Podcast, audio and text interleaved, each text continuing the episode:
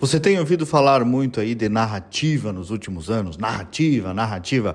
Olha, narrativa não é algo necessariamente ruim. O seu primeiro conceito, em resumo, diz sobre contar uma história, diz sobre explicar um assunto, mostrar fatos encadeados, coerentes, de modo que a comunicação funcione.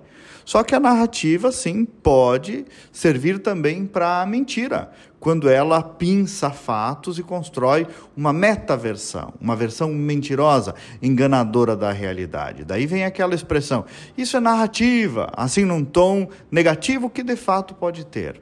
Tem um exemplo aí na praça atualíssimo desta narrativa mentirosa, diversionista, política, que é essa história sobre a criação de uma união entre governadores do Sul e do Sudeste. Qual é o fato?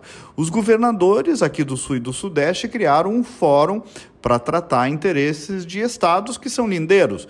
Não precisa nem de esforço intelectual para saber que os interesses comuns são muitos: rodovias, questões de segurança, questões logísticas, infraestrutura, mercado, concorrência, tudo. Ora, já não era sem tempo que os estados aqui de baixo fizessem uma organização política melhor e, e reunissem pautas comuns, inclusive para fazer cobranças do governo federal, sim. Agora, o PT, nem só o PT, na verdade, especialmente este ministro Dino, eh, que não sai das redes sociais, eh, pegou isso para implicar com o Zema e apontar que a iniciativa supostamente seria xenófoba contra os moradores do Nordeste, preconceito, divisão dos brasileiros, uns contra os outros, tudo para quê?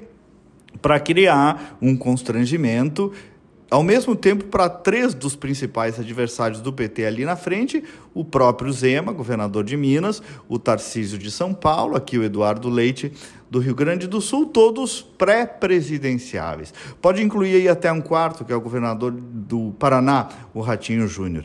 Evidentemente que não se criou nada contra essa ou aquela região, como explicou o governador Leite com toda a tranquilidade num vídeo. Mas aí, esse pessoal da narrativa falsa vem em peso. Alguns próprios governadores do Norte do Nordeste vieram reforçando essa narrativa. A dona Gleise, deputada, este ministro, vários deputados e próceres do governo Lula caíram de pau, como se diz aqui no interior, sobre algo que absolutamente não é verdade. Não é verdade, é mentira.